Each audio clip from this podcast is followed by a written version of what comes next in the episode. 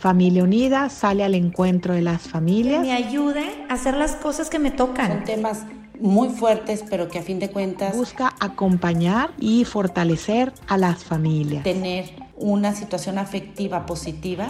Y así Familia Unida se acerca a las diferentes etapas de la vida.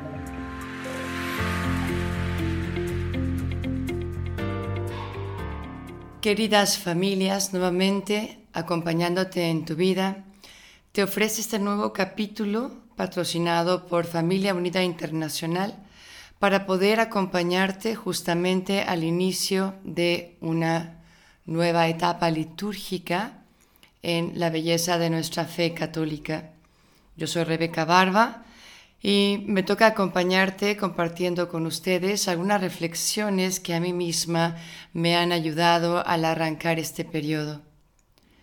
Empieza una cuaresma en el 2022 que no es la misma cuaresma de otros años.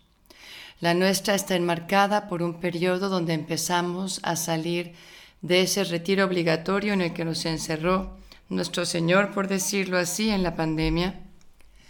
Y comenzamos esta cuaresma también con la triste noticia de una guerra tremenda entre dos países cercanos. He tenido en el corazón el sufrimiento grande de tantas personas que solo de imaginarme puedo sentir inclusive algo del miedo que les ha de estar realmente rodeando.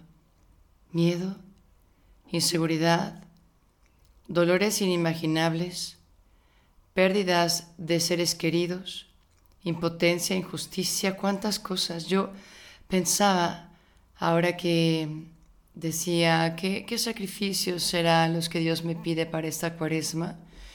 Y me golpeó el pensar que hay personas en el otro lado del mundo que parece estar muy lejos y sin embargo está tan cerca a través de los medios de comunicación que no pudieron escoger su sacrificio.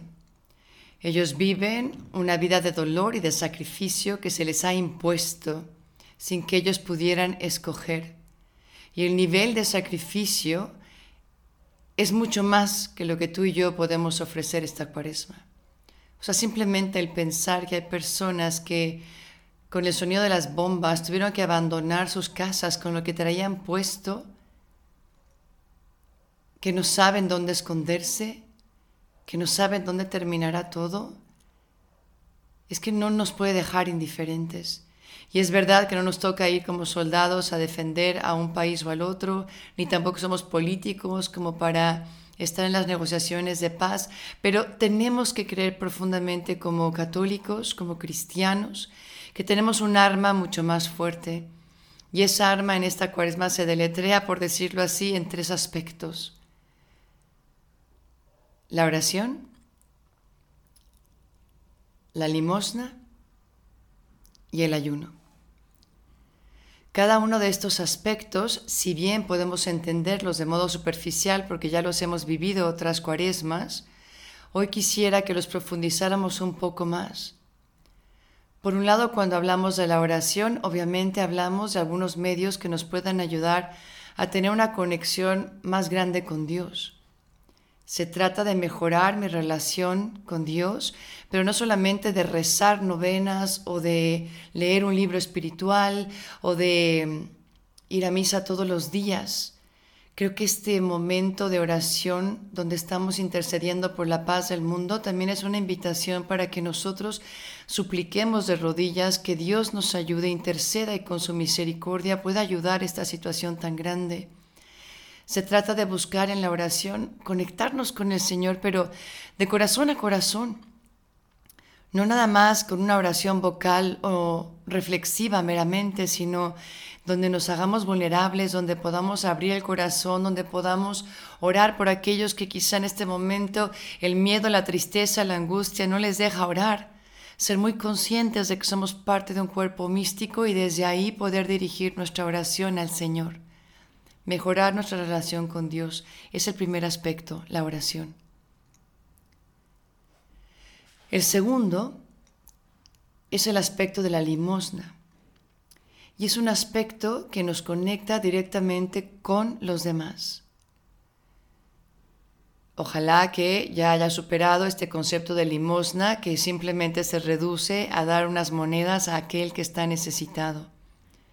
En realidad la limosna a mí me habla de caridad, de monedas de atención, de oración, de escucha, de mirada, de sonrisa que el prójimo puede necesitar. La limosna de mi cariño, pero no como algo que me sobra, como muchas veces damos la limosna del cambio que traigo y que me quiero deshacer de él para que no me pese el monedero quizá, o de mm, ya tengo lo suficiente, entonces pudiera dar esto que ya está usado a alguien que lo necesite más, sino dar de lo que yo necesito, dar de lo mejor, dar desde el corazón, dar con el corazón mismo de Dios dentro del nuestro para poder adelantarnos a las necesidades de los demás. Señor, ayúdame a ver en esta cuaresma qué me pides en esta relación de limosna y caridad, en el amor a mi prójimo. ¿Cómo puedo mejorar para no hacerme indiferente al sufrimiento de los demás? ¿Qué puedo hacer para poder no preocuparme tanto de la guerra de allá, de aquel lado, sino de la guerra que está aquí en mi familia, en mis amigos, en el trabajo. ¿Cómo puedo yo ser un mensajero de la paz? ¿Cómo puedo ser alguien clave para una construcción de un diálogo, de conciliación? ¿O a qué personas me pudiera yo acercar para pedirles perdón, para reconciliarme, para vaciar de mi corazón cualquier resentimiento? En fin, te invito a pedirle al Espíritu Santo que te diga qué hacer, cómo poder amar un poquito más en esta cuaresma. Finalmente, el aspecto del ayuno, que tiene que ver mucho más con nosotros mismos.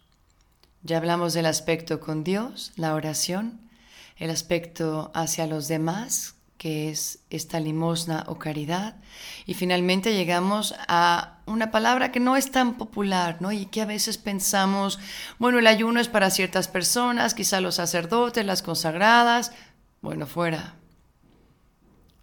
Pero el ayuno es para todos.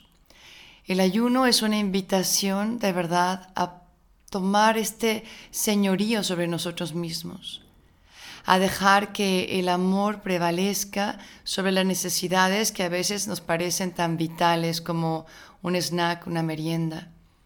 El ayuno que propone la Iglesia, en primer lugar, que es básico y a veces nos cuesta tanto, es simplemente como el ayuno de ayer, que fue miércoles de ceniza, em, una comida fuerte y luego dos que sean la mitad de lo que típicamente comemos y cada uno puede escoger cuál va a ser esa comida fuerte según lo que a ti te ayude y luego los otros dos que sean la mitad, austeros.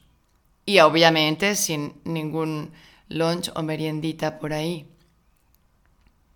Y nos cuesta. Estamos contando las horas para que ya llegue el jueves porque el miércoles de ceniza fue difícil. Y adivina qué, mañana es viernes.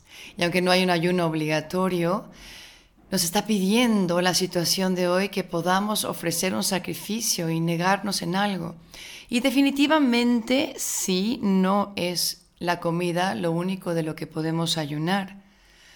También se puede ayunar de nuestra música favorita. Se puede ayunar de pues no ver tantas series o películas. Se puede ayunar de las redes sociales yo quería hacer este ayuno, pero no me dejaron. Tenemos que seguir haciendo el bien a través de las redes. Pero cada uno sabe dónde yo me estoy convirtiendo en un esclavo. Digo, y, bueno, no quisiera mencionar, pero puede ser que alguno reflexione y diga, quizá yo estoy cayendo en este vicio, sea el del alcohol, sea el de la pornografía, sea el de el casino, ¿no? No lo sé. Cada uno sabe dónde está y dónde puede ayunar, ¿no? Dónde puede eh, vivir con menos, dónde puede em, realmente inclusive poner más atención a otras cosas, ¿no? Si uno, por ejemplo, ayuna de música, puede escuchar alguna charla formativa que me pueda ayudar. Si uno ayuna en la comida, como decíamos hace ratito, pues también podemos ofrecer ese dinero que hubiéramos gastado en una comida para dárselo a algún pobre y entonces alimentamos esto de la limosna con el ayuno. Y sobre todo el ayuno, yo solo te quiero decir que cuando uno realmente está en las cosas del Señor y, y, obedece a esta inspiración del Espíritu Santo de ayunar un poquito más, más allá de lo obligatorio, que por ejemplo aceptáramos la invitación de la Virgen de Mediogori que dice ayunemos los miércoles y los viernes, o por lo menos todos los viernes de cuaresma. Y me encanta la manera en que Mediogori te hace vivir el ayuno. Dice, si bien estos ayunos que la Virgen pide son a pan y agua, es otra opción de cómo podemos ayunar, no es obligatoria, pero igual el Espíritu Santo te pide que esos días solamente comas cualquier pan y agua durante el día sin más. Que sea un día de alegría.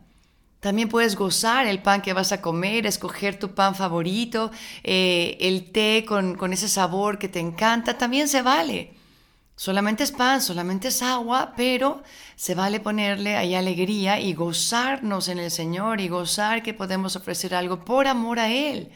Que no sea un día triste, como dice el Evangelio, que no se nos note con ojeras o con una cara pálida, pobre de mí, estoy ayunando, porque no se trata de atraernos la atención a nosotros mismos, sino ayunar.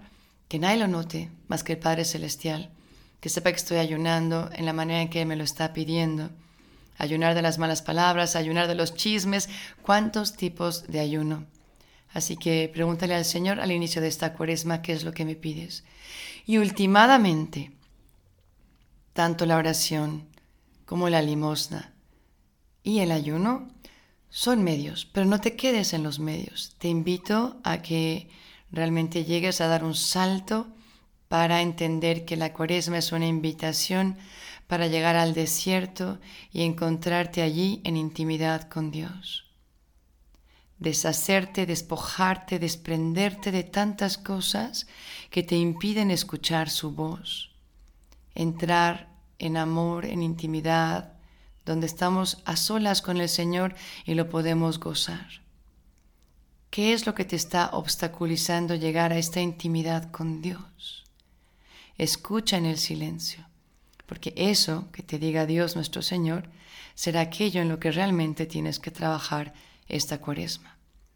Aunque sí hay que abrazar el sacrificio, yo te invito a hacerlo desde el amor para que esta carga no sea pesada. Que tengamos la alegría de tener esta oportunidad mientras tenemos vida y la tenemos y no está en peligro todavía tan evidentemente como lo está para muchas personas que están ahora sufriendo en la guerra.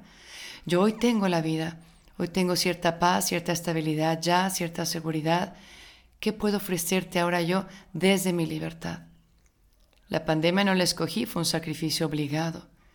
Y entonces hoy me alzo como persona humana dueña de mis actos, capaz de amar y capaz de en libertad escoger un sacrificio por amor al Señor.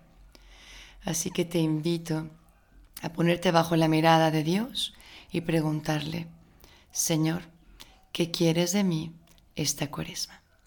Que Dios te bendiga. Nuevamente, soy Rebeca Barba. Puedes seguirme en Instagram como Rebeca Barba T o en mis redes sociales, Facebook o YouTube con el mismo nombre. Rebeca Barba, coma, Teología del Cuerpo. Que Dios te bendiga.